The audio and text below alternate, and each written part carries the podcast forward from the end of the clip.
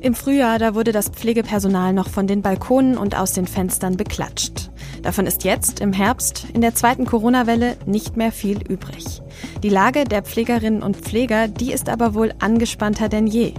Lange Arbeitszeiten, ein hohes Infektionsrisiko und eine dünne Personaldecke. Der sogenannte Pflegenotstand, der könnte jetzt zum größten Problem in den nächsten Wochen werden. Nämlich dann, wenn es zwar noch freie Intensivbetten gibt, aber eben niemanden mehr, der sie betreuen kann. Welche Ideen es gibt, um das zu verhindern und gleichzeitig das Pflegepersonal zu entlasten und warum diese Probleme schon so lange verschleppt wurden, das ist heute unser Thema im FAZ-Podcast für Deutschland. Es ist Donnerstag, der 12. November 2020 und ich bin Tami Holderried. Hallo. Die Corona-Infektionszahlen sind weiter hoch und die Zahl der Menschen, die wegen einer Covid-19-Erkrankung in einer Klinik oder sogar auf einer Intensivstation behandelt werden müssen, die steigt. Noch gibt es freie Intensivbetten, aber für viele davon fehlt eben schon jetzt das Pflegepersonal. Wie groß das Problem ist, das hat heute Vormittag auch RKI-Präsident Lothar Wieler nochmal betont. Vor allen Dingen, und das ist die rote Grafik, sehen wir, dass eben das Personal zu zusätzlich und, und äh, zunehmend einen Engpass darstellt. Und der Grund ist ganz einfach. Einer der Gründe ist natürlich, dass durch die hohen Fallzahlen eben auch Personal infiziert ist oder in Quarantäne geht. Und das heißt, diese Ressource muss man eben äh, auch immer in die Zukunft betrachten. Je mehr sich diese Pandemie ausbreitet, je mehr Menschen infiziert werden, desto mehr können natürlich auch Menschen betroffen sein, die im Krankenhaus arbeiten. Zu wenige Pflegende gibt es natürlich nicht nur in den Krankenhäusern, sondern auch in Altenheimen und Pflegeeinrichtungen. Aber besonders in den Kliniken wird in der Pandemie der Ernst der Lage deutlich. Bei mir am Telefon ist jetzt Franz Wagner, der Präsident des Deutschen Pflegerats. Er hat selbst unter anderem als Intensivpfleger gearbeitet, er kennt also die Situation auf den Stationen und in den Kliniken sehr gut. Hallo, Herr Wagner. Hallo, Frau Holderin. Herr Wagner, wir stecken mittendrin in der zweiten Coronavirus-Welle. Wie nehmen Sie die Situation der Pflegekräfte in den Kliniken denn aktuell wahr? Was berichten Ihre Kolleginnen und Kollegen aus den Krankenhäusern? Ja, es gibt natürlich eine sehr große Anspannung im Moment, weil wir ja sehen, dass fast täglich die Zahlen der Menschen, die wegen Covid-19 in Krankenhäusern behandelt werden müssen, ansteigen und da ja auch immer ein gewisser Prozentsatz dieser Patienten dann tatsächlich auch Intensivpflege benötigen, also beatmet werden müssen, hochaufwendig versorgt werden müssen mit allen möglichen Komplikationen. Und da macht man sich natürlich überall Sorgen, wie können wir uns möglichst gut darauf vorbereiten, wann kommen denn bei uns jetzt viele Patienten und in einzelnen Kliniken wird es tatsächlich auf den Intensivstationen langsam eng. Wo liegen denn jetzt gerade die konkreten akuten Probleme für die Pflegenden? Naja, für die Pflegenden ist natürlich, also ja, grundsätzlich ist es die Frage der, der Personalausstattung. Es war jetzt ja auch in jüngster Zeit in den Medien weit verbreitet. Wir haben eigentlich von den Apparaten und äh, in Anführungszeichen Betten her haben wir gar nicht so sehr, das, also das ist nicht das vordringliche Problem, sondern wir haben im Vergleich zu wenigen Menschen mit pflegerischer Qualifikation in der Intensivpflege, die dann auch die Patienten, die in diesen Betten liegen werden, äh, versorgen können. Und äh, die, die Pflege von Menschen, die an Covid-19 schwerst erkrankt sind, ist ja hochaufwendig. Man muss die Menschen unter anderem in Bauchlage bringen, weil dann eben äh, sozusagen das besser ist für die, äh, für die Atmung, für die Aufnahme von Sauerstoff über die Lunge.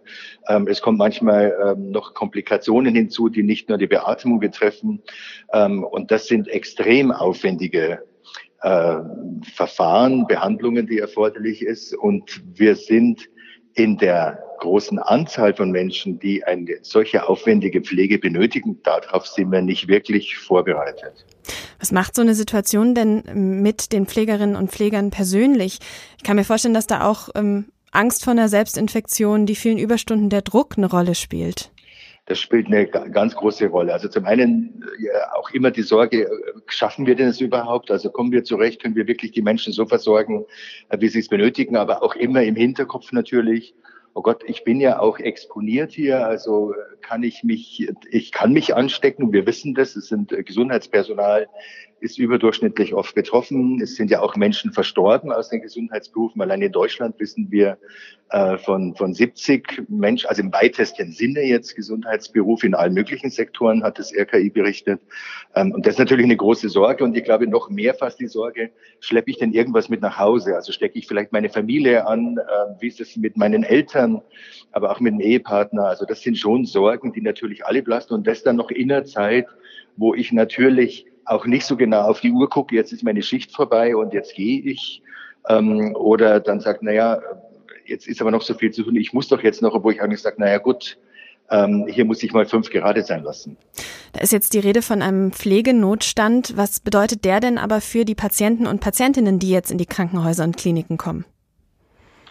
Naja, wir haben, wir haben ja chronisch, also ich vermeide ja gerne dieses Wort Pflegenotstand, aber wir haben einen massiven Mangel in der Pflege ähm, seit vielen Jahren, weil wir Personalbemessungen haben, also sobald wir von Personalbemessung geben, aber halt Vorgaben oder Steuerungselemente für Personal, die auch im internationalen Vergleich bei uns äh, eine relativ hohe Anzahl von Patienten pro Gesundheits- und Krankenpfleger, Gesundheits- und Krankenpfleger in der Klinik dann auch zu dem führt. Und wir sehen ja, dass in so einer Extremsituation macht sich das natürlich doppelt bemerkbar. Im Moment, glaube ich, ist äh, die wäre die wichtigste ähm, Reaktion, die wir, die, die wir auch schon im Frühjahr hatten.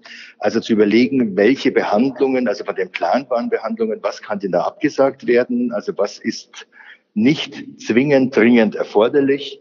Um da Kapazitäten freizuschaufeln, um eben auf den sogenannten peripheren Stationen, also nicht Intensivstationen, Personal freizusetzen, die dann eben unterstützend auf der Intensivstation. Also niemand kann jetzt mal auch nicht mit einem Kurzkurs schnell mal Intensivpflege lernen. Das funktioniert, aber man könnte ja eine Arbeitsaufteilung machen, wo ich sage, also die, die die hohe Expertise haben, die kümmern sich um das Beatmungsgerät, um all diese anspruchsvollen Dinge und dann aber eher unterstützende Elemente, also beim Umlagern mithelfen und so weiter oder auch Medikamente vorbereiten, sowas. Da habe ich dann Menschen, die sonst eben nicht auf der Intensivstation arbeiten, aber eine pflegerische Berufsqualifikation mhm. haben. Helfen sich die Kliniken und Krankenhäuser denn auch in der Hinsicht gerade selber aus? Gibt es da schon so kurzfristige Maßnahmen in, diese in dieser Hinsicht?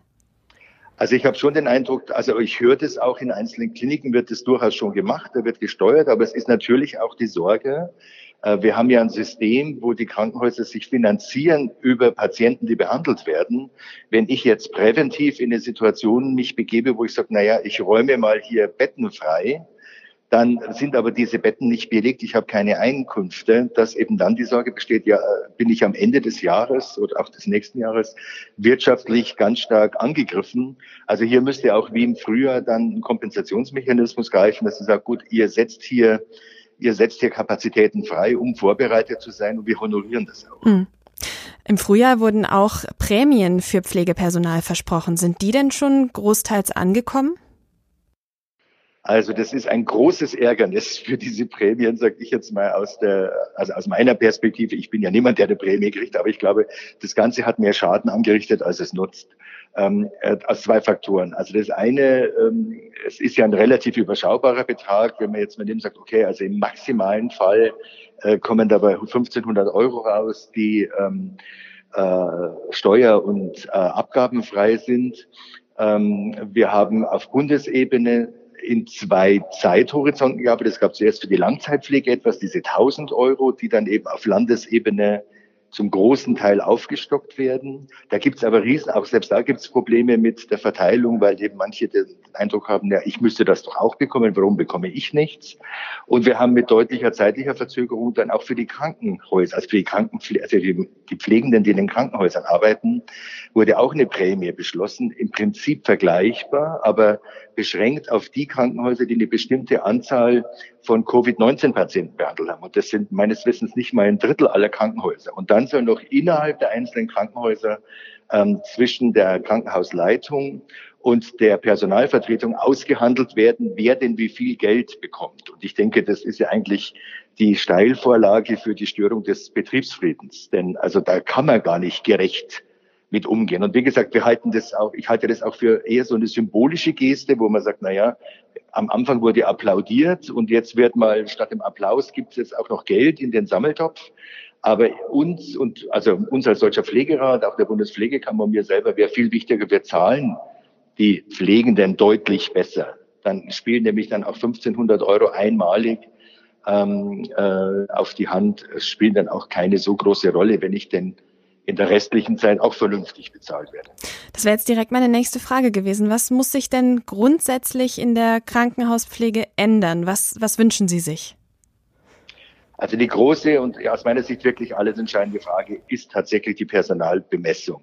Also wir müssen ein Maß finden, das definiert, wie viele Menschen, die in der Pflege arbeiten, muss ich denn pro Patientengruppe haben, durchaus gemessen an dem Versorgungsbedarf, der ja sehr, sehr unterschiedlich ist bei Patienten. Also auch nicht alle Patienten mit derselben Diagnose haben denselben Aufwand. Ähm, also es muss sich bemessen an dem Versorgungsbedarf der Menschen. Daraus müsste ich errechnen, äh, wie viel Pflegeminuten, sage ich jetzt mal verkürzt, brauche ich denn? Und wenn ich das aufaddiere und dann noch einen bestimmten Prozentsatz für das Drumherum äh, mit einrechne, dann müsste ich sagen, okay, dann müsste ich hier so und so viel Personal haben. Das haben wir heute nicht. Also von dem her, wir wollen Personalbemessungsverfahren. Das zweite ist dieses Thema Wertschätzung das oft auch so missverstanden wird, also dass man sagt, naja, oder genauso dieser Begriff äh, Pflege will, wollen auf Augenhöhe mit den anderen Professionen, insbesondere den Ärztinnen und Ärzten arbeiten. Das bedeutet ja nicht, dass man sagt, ach, ihr seid ja so gut und ihr seid ja unverzichtbar oder wir applaudieren euch, sondern es bedeutet, äh, wir wollen von unserer Kompetenz her anerkannt werden. Also wir sind ein hochspezialisierter Heilberuf wir haben eine andere Perspektive auf Patienten, als die zum Beispiel Ärzte haben. Das hat einfach was mit der beruflichen Qualifikation und Sozialisierung zu tun. Und ähm, vor dem Hintergrund aber erleben wir immer wieder Situationen, wo eben diese pflegerische Perspektive nachrangig ist. Also wir wollen da eigentlich sagen, ich habe hier eine Kompetenz, ich beobachte Dinge, ich habe auch Vorschläge, wie die in die Behandlung einfließen könnten. Und ich möchte, dass das genauso viel wert ist wie das, was die Medizinerin sagt, was die Sozialarbeit sagt, was ein Laborwert vielleicht dann nochmal, ja, das ist nur. Also von diesen Dingen, das wäre vielleicht nochmal das Zweite. Und dann natürlich ist es die Frage der Vergütung. Da ist jetzt im Vergleich zur Langzeitpflege, äh, ist man im Krankenhaus relativ gut aufgestellt. Da wird schon mal besser bezahlt. Noch dazu Intensivpflege. Da gab es jetzt ja auch bei den letzten Tarifverhandlungen für den öffentlichen Dienst zumindest noch mal ein Stück mehr. Aber ähm, wir sagen auch, wir wollen eigentlich das als Einstiegsgehalt in den Pflegeberufen Bruttogehalt von 4.000 Euro gezahlt werden sollte. Eine sehr deutliche Forderung auf jeden Fall. Herr Wagner, ich erwische Sie ja jetzt gerade auf dem Deutschen Pflegetag. Dort berät die Branche über die eigene Zukunft. Wie blicken Sie denn in die nahe Zukunft, auf die nächsten Wochen? Also auf die nächsten Wochen blicke ich sicherlich mit Sorge. Denn ähm, wenn wir es nicht schaffen, durch konsequentes Einhalten jetzt der, äh, der Regeln im, im Lockdown, also Abstand halten, Hygiene einhalten, alles Mögliche tun, um ähm, weitere, also den Anstieg der Infektionen zu verlangsamen.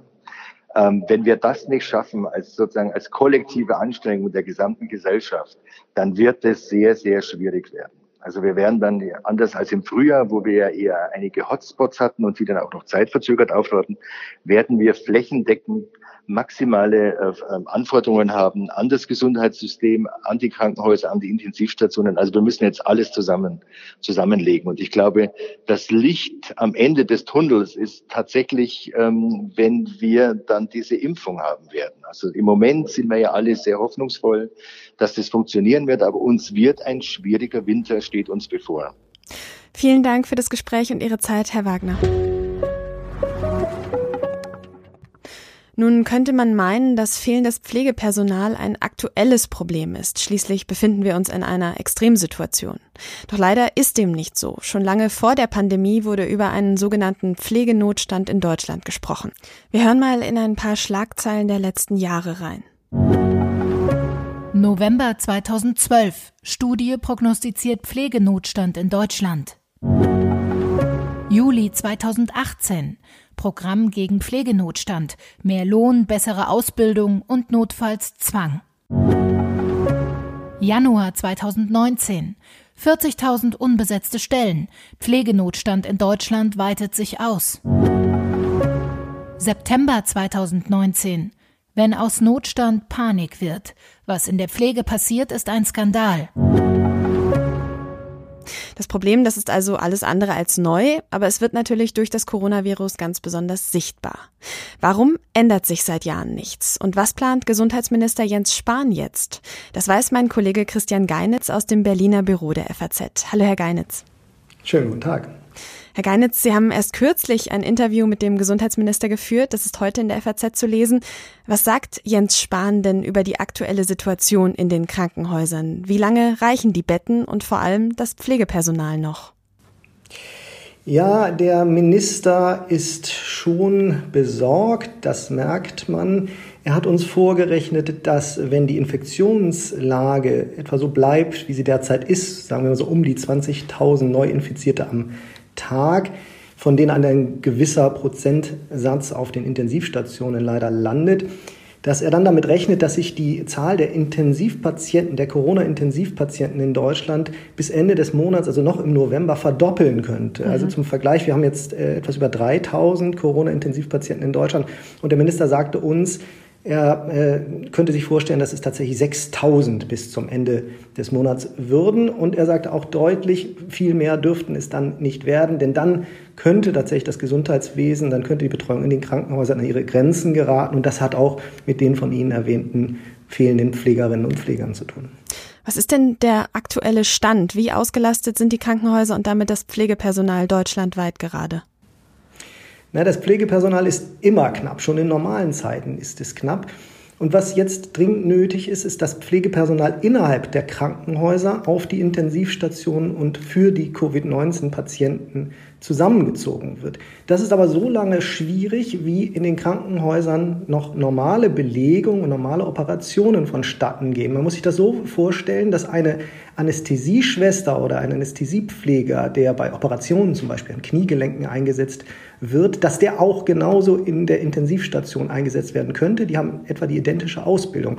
Das bedeutet, wenn wir, und das ist auch ein Vorschlag von Herrn Spahn, wenn wir die Operationen, wie das im Frühjahr schon war, verschieben würden, dann wären auch automatisch mehr Pflegerinnen und Pfleger hm, parat, um auf den Intensivstationen auszuhelfen. Deshalb ist es so wichtig, aus Sicht des Ministers, dass wir jetzt schnell eine Regelung bekommen, dass die Krankenhäuser sicher sein können, wenn sie die Behandlung von Patienten, wo man die Operation herausschieben kann, ähm, wenn sie die zurückstellen und dann die Kapazitäten auf die Corona-Patienten konzentrieren, dass sie dann keine Nachteile erleiden, die Krankenhäuser. Deswegen soll es jetzt in diesen Tagen tatsächlich eine Anschlussregelung für den Krankenhausrettungsschirm geben. Mhm. Jetzt haben Sie gerade selber gesagt, das Pflegepersonal, das war immer schon knapp. Mit der zweiten Corona-Welle haben wir auch gerechnet. Warum wurde dieses Problem denn über den Sommer nicht angegangen? Kann man auch sagen, das wurde gewissermaßen ein bisschen verschlafen, da schon vorzusorgen? Hätte man vorsorgen können? Das ist sehr schwer zu sagen. Natürlich ist es so, dass wir uns alle, glaube ich, äh, ein bisschen in Sicherheit gewiegt haben, nachdem die Zahlen wieder zurückgingen. Mhm. Die Mediziner jedenfalls äh, geben das durchaus äh, zu. Ähm, die Politik hat aber reagiert. Sie reagiert seit langem, dass sie versucht, neues Pflegepersonal ähm, zu rekurrieren, dass man den Pflegeberuf attraktiver macht. Aber man muss einfach sagen, schon zu normalen Zeiten fehlen also Tausende von äh, Pflegenden äh, in den Krankenhäusern. Ich glaube, 20 bis 30 Prozent sind die Intensivstationen von was Pflegepersonal äh, angeht unterbesetzt. Mhm. Und wenn jetzt noch diese Notsituation dazu kommt, dann wird es natürlich richtig eng. Man kann nicht sagen, dass das Thema komplett verschlafen worden wäre, aber es ist sehr schwierig, vor allen Dingen in einem, das müssen, Sie, müssen wir immer in, im Hinterkopf behalten, praktisch bei der Vollbeschäftigung, die wir in den letzten Jahren ja hatten, ähm, dann Pflegeberufstätige zu rekrutieren. Das ist gar nicht so leicht und deswegen äh, zielt, ziehen alle Reformen jetzt darauf ab, den Pflegeberuf attraktiver zu machen, die Arbeitsbedingungen zu verbessern und natürlich auch das Gehalt zu erhöhen. Mhm. Das heißt, das sind auch die Gründe, warum es tatsächlich so schwierig ist, Pflegende zu finden? Ja, nach allem, was ich weiß, wenn man mit den Betroffenen spricht, ist das genau das. Diese Schichten äh, sind sehr, sehr lang. Es ist sehr anstrengend natürlich. Es ist ein sehr aufreibender, auch psychisch aufreibender Job. Ähm, und die Bezahlung äh, ist oft nicht so gut, wie sie anderswo ist. Und deswegen wandern dann die berufstätigen, die jungen Leute auch ähm, ab in andere Berufe. Das äh, ist erkannt, dass man da etwas ähm, tun muss. Es hat sich auch schon etwas getan. Also wenn wir daran denken, zum Beispiel, dass jetzt Pflegehilfskräfte, 20.000 neue Pflegehilfskräfte durch ein Sonderprogramm auch aus dem Bundesgesundheitsministerium ähm, eingestellt werden sollen, dann ist das schon ein erster Schritt, muss man sagen. Mhm. Aber auch da äh, nochmal die Frage, warum ist das nicht schon vorher angegangen worden? Dieses Problem zu wenige Pflegerinnen und Pfleger, das gab es ja eben schon vor Corona und auch nicht nur in der Krankenpflege, sondern auch in der Altenpflege. Warum schleppen wir dieses Problem seit Jahren mit uns rum? Wie gesagt, es ist durchaus angegangen worden. Mhm. Es ist äh, auch, was die äh, Arbeitsbelastung anbelangt, äh, sind solche äh, und, äh, Obergrenzen in der Belastung oder in der Arbeitsaufwand eingezogen worden, die übrigens jetzt wieder ausgesetzt werden müssen, weil man es sonst gar nicht stemmen könnte, die Covid-Patienten zu ähm, behandeln. Mhm. Das ist angegangen worden, aber nochmal auf einem leergefegten Arbeitsmarkt dann jemanden für einen Job zu begeistern, der derart anspruchsvoll und aufreibend ist, wie das sicher der Fall ist, oft ist gar nicht so leicht und deswegen neue Anreize äh, sollen geschaffen werden, insbesondere eben durch eine bessere, ähm, durch eine bessere finanzielle Ausstattung. Und es gibt ja auch, das dürfen wir nicht vergessen, die Pflegeprämien, die wegen Corona gezahlt worden sind. Das ist schon eine ganze Menge Geld. Dann sprechen wir doch mal über diese Anreize, über diese politischen Ideen, die es da jetzt gibt. Ähm, was hat denn der Gesundheitsminister Jens Spahn für Pläne? Was jetzt die Altenpflege, da gehen wir mal ein bisschen von den Krankenhäusern weg, was die Altenpflege anbelangt, also in den Pflegeheimen, so möchte er möglichst bald ein ähm, Reformgesetz vorlegen. Es soll also die Finanzierung insbesondere in der Altenpflege ähm, ähm, reformiert werden. Das zielt einerseits auf die Pflegebedürftigen und andererseits auf die Personalsituation, also auf die Pflegerinnen und Pfleger. Was die Pflegebedürftigen anbelangt, ähm, soll sichergestellt werden, dass nur für den Pflegeteil in den Heimen die Betroffenen oder ihre Angehörigen maximal 700 Euro im Monat drei Jahre lang bezahlen müssen. Mhm. Der Rest kommt aus anderen Töpfen. Und was die Personalseite anbelangt, soll vor allen Dingen sichergestellt ähm, werden, dass die Pflegerinnen und Pfleger sowohl im ambulanten Bereich, also in der häuslichen Pflege, als auch in der stationären Pflege, also in den Alten- und Pflegeheimen, nach Tarif bezahlt werden, um sicherzustellen, dass dort anständig bezahlt wird, die Arbeitsbedingungen ähm, und die Arbeitsstunden so sind, dass es attraktiver wird, für junge Leute in diesen Beruf einzusteigen. Was sagt die Opposition zu diesen, zu diesen Vorschlägen vom Gesundheitsminister? Das ist natürlich sehr unterschiedlich, äh, wen Sie äh, da fragen. Äh, prinzipiell hat die Regierungskoalition, also die SPD, schon signalisiert, dass sie mitziehen könnte. Gerade diese tarifvertragliche Lösung ist also durchaus ein sozialdemokratisches Ziel auch.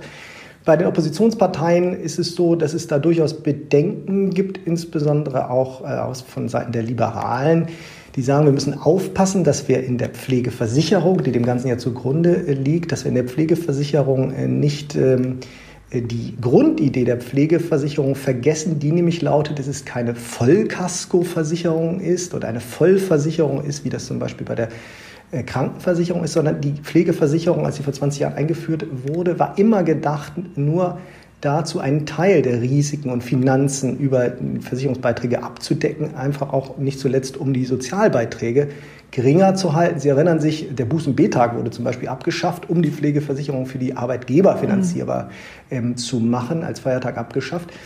Und man, die Opposition sagt also zum Teil, ja, wir müssen aufpassen, dass wir jetzt nicht äh, dort die Grundidee des Grundsystems der Pflegeversicherung auf den Kopf stellen und das Ganze jetzt, und das ist auch das, was sich abzeichnet, das Ganze vor allen Dingen steuerfinanziert äh, machen, dass also die Pflegebeiträge, die Pflegeversicherungsbeiträge nur einen Teil der Kosten decken und der andere Teil kommt dann vom Finanzministerium. Bisher muss man sagen, ist die Pflegeversicherung zu den wenigen, die keine Steuer, also keine Haushaltsmittel bekamen, sondern sich aus sich heraus finanziert haben. Aber diese Zeiten sind vorbei. Ihre Einschätzung zum Abschluss. Könnte denn diese Pflegereform, die ja für 2021 angekündigt wurde, wenn ich richtig informiert bin, die entscheidenden Impulse und Veränderungen für die Pflegesituation in Deutschland bringen? Na, das ist sehr fraglich. Wenn man überlegt, dass zum Beispiel jetzt diese 700 Euro Eigenanteil für die Pflegebedürftigen und deren Angehörigen festgezurrt werden, dann gibt es relativ wenig Anreize, die Kosten noch im Griff zu behalten in den Pflegeheimen. Mhm. Denn es ist klar, alles, was darüber hinausgeht, zahlt der Staat. Ähm, und das könnte durchaus dazu führen, ähm, dass die Pflege, äh, die Pflege, stationäre Pflege, aber auch die ambulante Pflege aber in dem Fall die stationäre Pflege noch teurer wird, als sie ohnehin äh, ist. Und dann könnte eine Preisspirale entstehen, die wir ja gerade nicht wollen. Das heißt, man muss sehr, sehr aufpassen, dass man nicht durch das Einziehen solcher Höchstgrenzen dafür sorgt, dass die Preise durch die Decke schießen und es dann noch weniger möglich wird, dieses, diesen wichtigen Teil der, der Sozialversicherung, die Pflege, die uns alle in irgendeiner Form betrifft oder betreffen wird, unbezahlbar zu machen. Vielen Dank für die Einschätzung nach Berlin, Herr Geinitz. Und das war's schon wieder vom FAZ Podcast für Deutschland heute am 12. November 2020. Wenn Ihnen diese Folge gefallen hat, dann freuen wir uns, wenn Sie unseren Podcast abonnieren, zum Beispiel auf Apple Podcasts, auf Spotify oder in einem anderen Podcatcher Ihrer Wahl. Mein Name ist Tami Holderried und ich wünsche Ihnen eine gute Zeit.